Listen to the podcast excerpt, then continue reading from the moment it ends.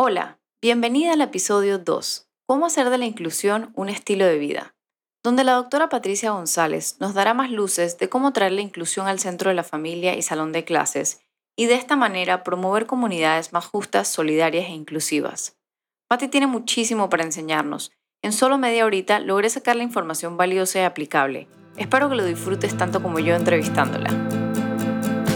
Soy Annie Skilsen y este es mi podcast un espacio para aprender juntos de crianza y aprendizaje con intención.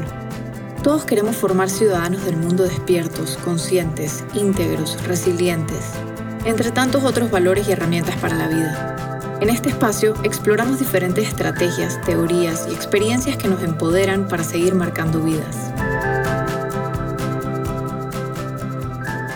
Patricia González es médico especialista en medicina física y rehabilitación, es coach para familia certificada y entrenadora de disciplina positiva para padres.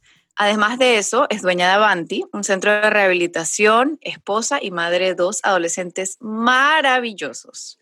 Bueno, bienvenida, Patti. Gracias por aceptar a venir a este espacio em, con intención. Bueno, para mí es un orgullo y un placer, un honor además compartir este espacio contigo, que te felicito porque el mundo necesita escuchar lo que tú tienes para decir y, estoy encantadísima de estar aquí. Ay, qué rico, gracias, gracias. bueno, entonces voy a comenzar con mi primera pregunta y es, cuéntame para ti qué es inclusión. Bueno, para mí inclusión, más que una palabra, es realmente un estilo de vida. ¿Y por qué digo un estilo de vida? Porque incluir y voy a hacer aquí una acotación, siempre se ha asociado, por ejemplo, a incluir a personas con discapacidad o diversidad funcional. Es a lo que generalmente más escuchamos. Sin embargo, yo digo que es eh, un estilo de vida porque cuando tú piensas en que todos somos diferentes, en lugar de promover que todos somos iguales, porque si tú pones a un niño y le dices es que todos somos iguales, pero él ve que el otro es distinto a él porque su color de pelo es distinto, porque eh, sus ojos son distintos, al final estamos mandando un mensaje incongruente. Es decir, nosotros somos todos diferentes que tenemos los mismos derechos y debemos tener las mismas oportunidades según nuestras capacidades. Y ahí es donde yo digo que eso es la inclusión, es un estilo de vida. Es decir, yo no puedo decir, yo incluyo a las personas con discapacidad, pero excluyo a alguien que piensa distinto que yo. O excluyo a alguien que tiene una religión distinta a la mía. Porque al final... Aplica todo. Para todo. Porque esa familia que tiene una, reunión, una eh, religión distinta o esa familia que tiene una nacionalidad distinta o esa familia que es de una creencia política o un partido político distinto, puede tener el mismo sentimiento de exclusión que una mamá de un niño que tenga una condición, porque al final como núcleo familiar sufrimos los mismos rechazos o las mismas diferencias. Sí, 100%. Y también pasa a veces que, em, eh, por ejemplo, yo, yo he visto muy de cerca en mi familia eh, por ejemplo, cuando una discapacidad no es visible. Entonces tú a veces, o sea, de repente es como cuando te das cuenta que tiene esa discapacidad, es como, ah, es que tiene una discapacidad. Entonces ahí comienza a actuar diferente. Ajá, y ahí el tema está, es que empieza a actuar diferente en muchos de los casos, y, y yo, yo, yo quiero trabajar mucho en esto, porque a las personas con discapacidad, y parte de mi trabajo, es que entendamos que no tenemos que tenerles lástima. Es decir, no es, ay, ahora como tiene una discapacidad lo voy a tratar distinto porque ya supe que tenía algo. No, es al contrario. Es decir, no es lástima lo que le quiero tener, es qué puedo hacer yo para que esa persona se desarrolle mejor. Qué poquito o mucho, según mis capacidades, yo puedo hacer para que esa persona se potencie? Porque todos los seres humanos tenemos algo que ofrecerle al mundo, todos. Ok, de parte de los que estamos del otro lado, podemos evaluar de lo que yo sé, qué puedo ofrecerle a esa persona para que se desarrolle. Es decir, si esa persona es buena en arte, vamos a buscar cómo a través del arte se desarrolla. Si esa persona es buena para, para el deporte, vamos a ver a través del deporte cómo se desarrolla sin querer encasillarla, en lo que yo creo que tiene que hacer esa persona. Porque ahí es donde está el juicio. Es decir, yo creo que un niño de cinco años tiene que hacer esto, esto, esto, esto. Pero eso es un estándar. ¿Y qué pasa cuando esa persona sale del estándar? En cualquier condición. Puedo hablar de un niño, por ejemplo, que perdió a su mamá y a su papá y es huérfano. Ese niño emocionalmente no se va a comportar igual que una persona un niño que tiene a su núcleo familiar completo. A ese niño yo lo tengo que incluir distinto. Incluso yo como profesor o como compañero, tengo que pensar que si voy a hacer en clase una canción, debería evitar en ese niño, en ese momento, la canción que diga papá y mamá se acaba de perderlos, porque el niño no lo va a procesar de la mejor manera.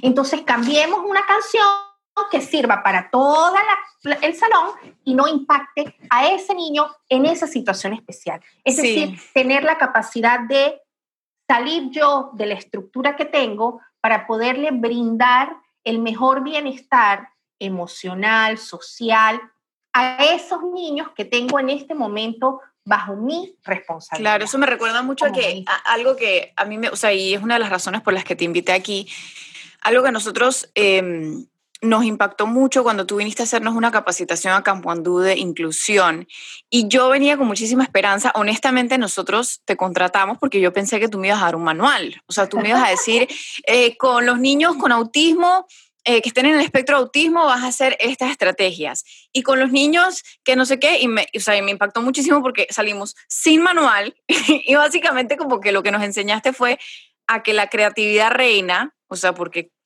o sea, no ni un niño viene con manual porque son todos muy, muy, muy diferentes. Lo que, tiene, lo que hay que entender es cómo más o menos opera su cerebro y cuáles son las limitaciones que tiene para poder ayudarlos. Entonces, por ejemplo, uno de los cambios, entonces cuando lo que nos enseñaste, que fue valiosísimo, fue que la real inclusión era que, que en vez de, em, por ejemplo, nosotros hacíamos los pictogramas con horarios visibles para los niños que les costaba, o sea, que necesitaban como que esa rutina visible para quedar mucho más tranquilos, ¿no? Entonces, era como, pero ¿por qué no lo hacemos con todos? O sea, ¿por qué solo lo hacemos el pictograma al niño que tiene las necesidades especiales? La real inclusión es que hagamos la misma estrategia para todos los niños y al niño que no necesita el pictograma, pues daño no le va a hacer. Para nada. Entonces, y al por contrario, lo está sensibilizando de que eso existe y le puede funcionar a otro niño. Claro, y también, por ejemplo, dije, si hay niños con, con déficit de hiperactividad y entonces hay que dar las instrucciones cortas y claras, y de repente como, pero ¿por qué no hacemos las explicaciones cortas y claras siempre? Entonces, y eso además siempre es parte de nuestra capacitación, pero uno se le vuelan los tapones y no, y, entonces, sabes, como que hacer inclusión básicamente es hacer lo que ese niño necesita, pero para todos los demás. Y cuando tienes un niño que está, que la necesidad especial que tienes, que necesita como más reto, entonces, pues a ese niño lo tengo que retar más de otra manera, o lo hago el ayudante, o lo hago, o sea, o lo incluyo de otra manera para que no se sienta como que estoy bajando la, o, sea, como que estoy poniendo la barra a otro nivel o algo así. Em, pero sí, eso nos cambió. Es que precisamente inclusión es abrir nuestra mente a que no todo el mundo encaja en una cajita, porque ninguno de nosotros encaja dentro de una cajita. Entonces, es contradictorio porque fíjate cómo funcionamos. La mayoría de los papás queremos niños de 3 a 8 años que sigan instrucciones, que no te debatan, que no te respondan, que te hagan caso, que cumplan un horario estricto, entre comillas, más o menos sumisos. Porque si te ven y te responden algo, tú, no seas grosero, ¿cómo me, verdad? Porque esa grosería para el niño impacta en nuestro ego como papás. Yo soy el papá y yo soy el que dijo.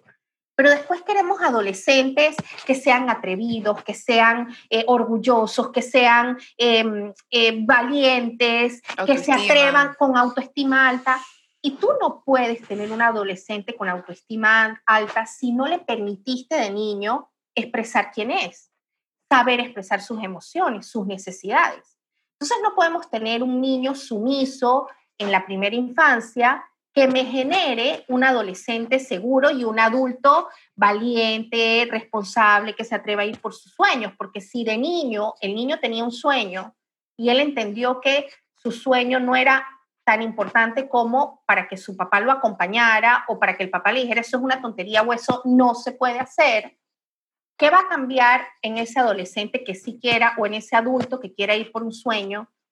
En su cerebro, eso no, porque no tuvo un acompañamiento. Entonces, debemos, o, o para mí realmente la inclusión es aceptar al individuo como es y no como yo quiero que sea al individuo en todo su contexto, a mi hijo, a mi sobrino, a mi primo, porque hay algo que en psicología en psicopedagogía se llama efecto Pigmalión. El efecto Pigmalión viene de, de la mitología. Pigmalión era un artista y él hizo una escultura tan bella que él se enamoró de su escultura hasta que la convirtió en realidad y se volvió mujer. ¿Ok? Entonces, se llama efecto Pigmalión porque al final tú actúas en consecuencia de lo que crees. Entonces, si yo tengo una creencia de que uno de mis estudiantes es mal portado o me lo dijo la maestra del año anterior, es que ese niño hizo, ¿qué pasa? Etiquetas, ajá. Etiquetas. Entonces es que ese niño es mal portado, no sabes el trabajo que a mí me dio. ¡Ay, pobrecita tú que te tocó con ese niño! Esa maestra va a llegar el primer día de clase asumiendo que ese niño es así y ella inconscientemente se va a comportar para generar esa conducta en el niño. Es decir, va a tener cero tolerancia con ella porque va a querer tener razón con lo que la otra persona le dijo. Sí, yo, siempre eso le he llamado la profecía de la autorrealización, el self-fulfillment prophecy, que es como que si hablamos de portarse mal o portarse bien, eh, es, y le decimos al niño siempre que se porta mal, pues él se va a identificar como una persona que se... Por eso yo le tengo mucho cuidado a las etiquetas, yo prohíbo las etiquetas 100%. Hablando de etiquetas, te quería preguntar, tú me, algo que tú me has mencionado antes y quiero aprender un poco más es que, em, ¿qué pasa cuando juzgamos? O sea, que es algo que, ojo, todos hacemos. O sea, esto todos hacemos. Esto no, no hablo como ellos cuando juzgan. O sea, me, uno. ¿Qué pasa cuando juzgamos? Todos. Y, y te voy a decir todos juzgamos porque todos tenemos un juicio. O sea, cuando uno decía, ay, qué buen juicio o qué mal juicio, eh, habla de nuestra mente, de lo que tenemos en nuestro cerebro. Pero cuando nosotros juzgamos, es importante que entendamos que juzgamos según nuestra, nuestro ser, según lo que yo pienso, lo que yo he vivido, lo que yo he experimentado y lo que yo he sentido. Y el juicio habla de nuestras propias debilidades, por decirlo así. ¿Ok? Entonces, cuando yo enjuicio algo, estoy hablando, es de mí, de lo que quizás a mí me falta, de lo que quizás yo quisiera tener, de lo que quizás a mí me ha costado, porque yo no puedo hablar de la experiencia del otro porque no soy el otro. Es decir, por ejemplo, voy a hablar cuando, cuando a mí una mamá me dice, ¿cómo hago yo para que mi hijo sea inclusivo o sea amable, por decirlo así? Yo le digo, ¿qué, qué conducta le muestras tú a tu hijo de ti? Porque la experiencia que tú le brindes a tu hijo va a ser la experiencia que tu hijo va a desarrollar. ¿A qué me refiero? Por ejemplo, si tú tienes en tu casa una persona que te ayuda en la casa y tú la tratas despectivamente, tu hijo la va a tratar despectivamente y va a crecer pensando que las personas que yo, que yo tengo de ayuda en mi casa, las tengo que tratar despectivamente, porque esa fue su experiencia. No me doy ni cuenta que lo estoy haciendo. Nada distinto, o sea, no conoce nada distinto. A lo que nosotros expongamos a nuestros hijos van a ser las experiencias enriquecedoras o no que los van a permitir formarse como seres humanos. ¿Y qué pasa? Que generalmente los adultos actuamos ya según creencias previas, según todo lo que venimos. Sí, que todos tenemos nuestra historia, por eso se trata como, por eso es que yo argumento mucho como muy Game of Thrones, como de romper la rueda, porque, porque nosotros tenemos que conocernos a nosotros mismos para poder y nosotros venimos con nuestra historia, nuestras, nuestras propias batallas. O por ejemplo, ayer estaba hablando con una amiga sobre el tema de de, pertenencia, que para ella es un tema súper fuerte porque por su familia, por su nacionalidad, por su, su, su, historia, que fue como muy variada y muy diversa.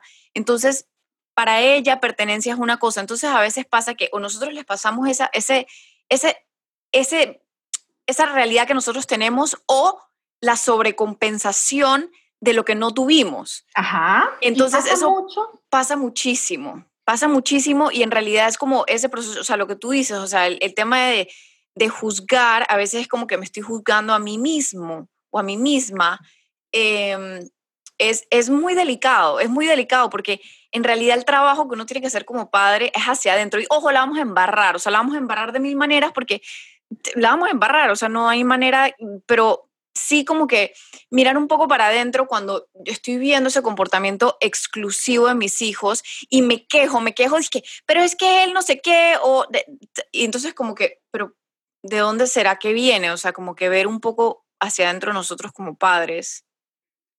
sin juzgarnos, con cariño. con cariño. por eso es que yo digo, que lo digo a las mamás, por ejemplo, si tú quieres inclusión para tu hijo, cuánto te incluyes tú y cuánto incluyes tú a tu hijo. Y lo digo por qué, porque, y, voy a hablar aquí pues de las mamás de niños con necesidades especiales, que tú las ves y generalmente el tiempo, por ejemplo, que ellas se dedican para ellas incluirse, crecer. Consentirme para mí es encontrar esas cosas que a mí me dan bienestar y que nada más depende de mí dármelas. Es decir, yoga. Yo, si para trabajar, mí es yoga, si para mí es trabajar, es trabajar. Si para mí de repente es entender que, por ejemplo, yo disfrutaba cocinar, pero en un momento tomé conciencia de que a mí no me gusta cocinar desayuno, almuerzo y cena todos los días, me fastidia. A mí me gusta preparar una buena comida. Ok, obviamente yo tengo que preparar desayuno, almuerzo y cena todos los días porque tengo una familia y, es, y a mí me gusta hacerlo para mi familia. Pero de repente me di permiso de un día decir, ay, bueno, enseñé a mis hijos a cocinar, mi esposo que también cocina, y dije, bueno, aquí nos tenemos que turnar porque hay días que mamá no le provoca. Y darme ese permiso de decir, hoy no me provoca, para mí es consentirme. ¿Y qué le estoy dejando a mis hijos cuando hago eso? Primero les estoy enseñando que mamá también se cuida, que es fundamental, porque cuando ellos sean padres, también van a entender que necesitan un espacio de eso. Y segundo, les estoy enseñando responsabilidad y empatía con todo el entorno de la casa, que es donde realmente empieza a desarrollarse esos sentimientos. ¿Por qué responsabilidad? Porque una familia no es responsabilidad sola ni de la mamá, ni del papá, ni de mamá y papá los niños tienen una responsabilidad dentro de su núcleo familiar. Y ahí también entra el tema de la inclusión, porque es como que, o, sea, todo se adapta a las diferentes necesidades. O sea, obviamente el, chiquito no va a tener la misma capacidad de aportar al hogar, pero se va a adecuar las cosas a sus necesidades y a sus capacidades. Entonces, eso también es como una forma de, de, ah, no, porque él está chiquito, entonces él no puede. ¿Quién que em, no?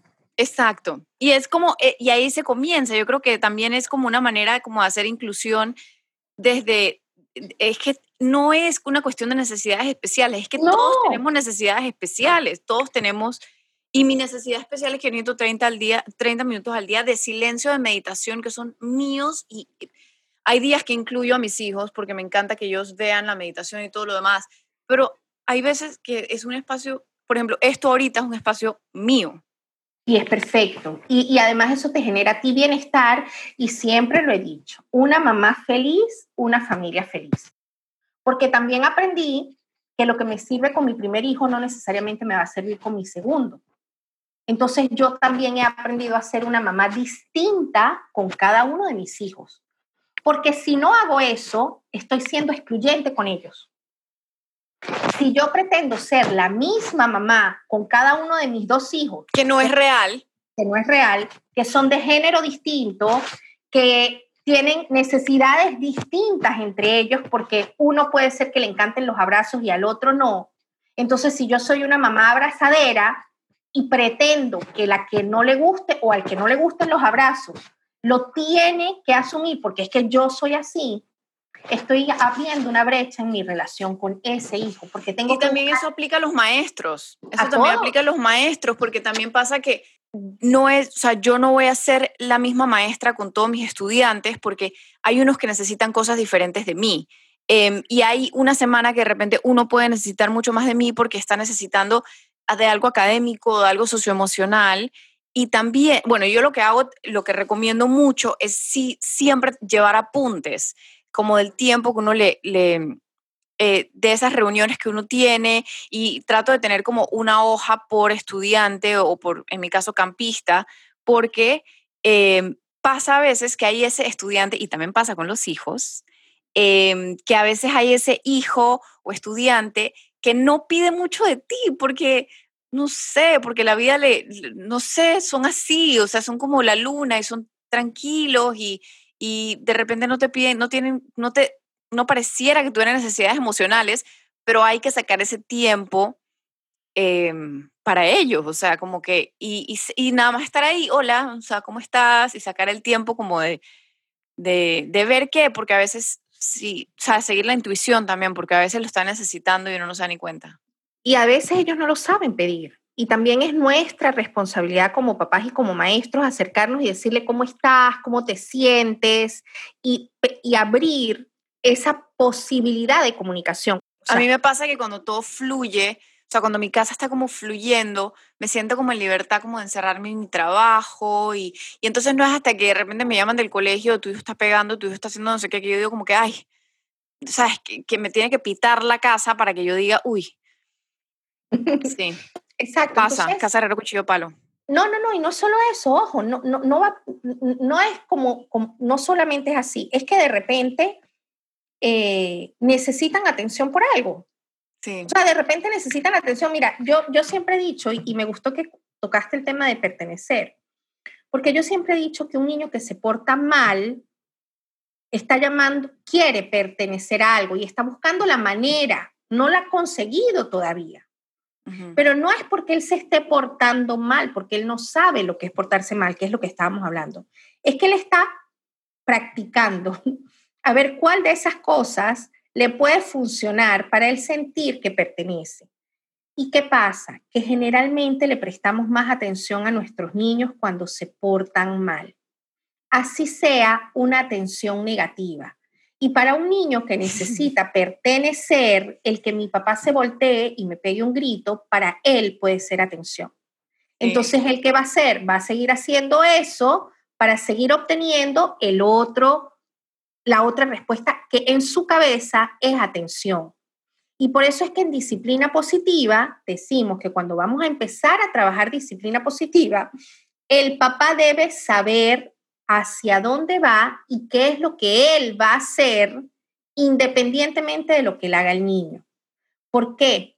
Porque el niño te va a querer sacar de tus casillas, es decir, el niño va a querer hacer la si aprendió, claro, si ya aprendió que ese es el, es el comportamiento que consigue esa atención. Exactamente, porque el niño va a hacer la pataleta a nivel Dios para obtener el resultado al que él estaba acostumbrado. Pero si ya papá o mamá, o los dos, que es lo ideal, saben qué es lo que ellos quieren hacer y qué es lo que ellos van a hacer, la conducta del niño no va a importar. Ellos van, a, van a dar la atención que ellos quieren basada en el respeto. Sí. Y no van a caer en ese círculo vicioso. Y ahí es donde se va a romper. Una pregunta. Em, yo, sé que tú hablas mucho de este tema en, en Muay para padres, ¿verdad?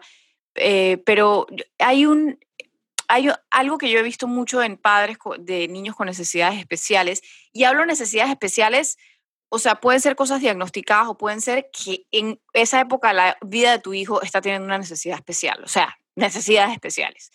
Em, a veces es, es difícil distinguir entre una necesidad, entre ese comportamiento que tú estás diciendo, que está buscando una atención, y realmente algo que él no tiene para dar por una cuestión de lo, de lo que de, las capacidades que tienen para dar. Em, eh, cuesta mucho como facilitadores a veces saber qué pedirle a los niños, como que ¿qué recomiendas? Como que buscar ayuda, o sea, yo lo que hago en ese sentido es te llamo a ti, oye, eh, yo le puedo pedir a este niño. Mira, realmente cuando hablamos de conducta, no es fácil separar cuando es una conducta solamente por conducta y cuando realmente hay una condición que impacta en la conducta, como puede ser eso es lo que eso es mi pregunta. hiperactividad o como pueden ser niños con alguna necesidad educativa especial. Genuinamente no se puede quedar quieto. O sea, ese niño, o sea, ¿cómo le va a pedir que se quede quieto si no se puede quedar quieto? Porque hay veces que no se pueden quedar quietos. Exacto, Algo que él no tiene para dar, de verdad. esa es mi pregunta. ¿Cómo distingue uno? Un niño que no se quede quieto cuando él no puede por ahora. En el caso de los maestros es un poco difícil porque generalmente el maestro debería estar trabajando a la par del padre. ¿Ok? O sea, de la mano del papá.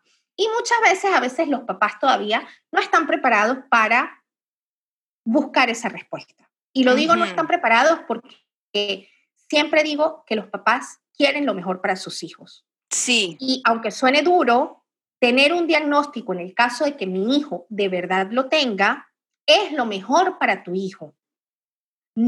O sea, si tu hijo tiene algo, lo mejor es diagnosticarlo lo más temprano posible. Muchas Eso te dar herramientas, ayuda tanto, ayuda tanto. Muchas veces los papás tienen temor de tener un diagnóstico para su hijo porque los va a etiquetar, porque estamos en un mundo muy hostil para eso, porque no sienten que tienen todavía las fuerzas para seguir adelante. Pero mi recomendación es que si dudas de que tu hijo tenga algo más, busca ayuda profesional que te permita saber cuál es el camino para que tú puedas ser el mejor papá para ese niño. Y no te niego que va a ser doloroso, porque saber que tu hijo tiene algo que tú desconoces, porque el dolor viene de eso, de que yo no sé cómo hacer para que tú desarrolles lo máximo.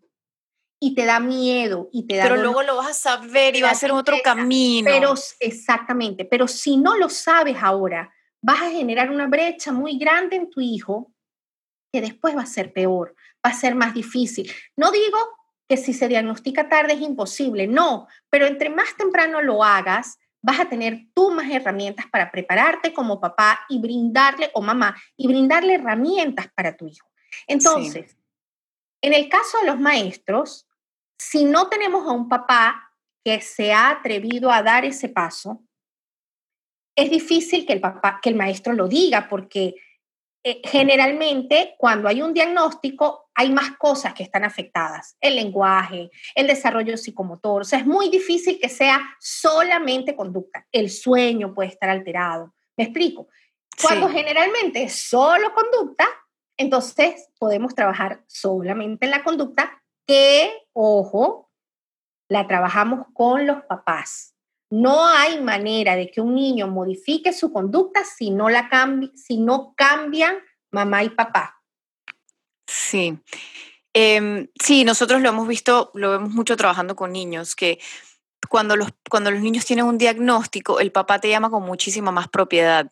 Em, te llama y te dice, mi hijo tiene este diagnóstico, em, vamos a trabajar, estamos trabajando así, así, así, así, y es un camino sobre las nubes. O sea, realmente es todo tanto más fácil porque estás alineada con los papás y todo lo demás.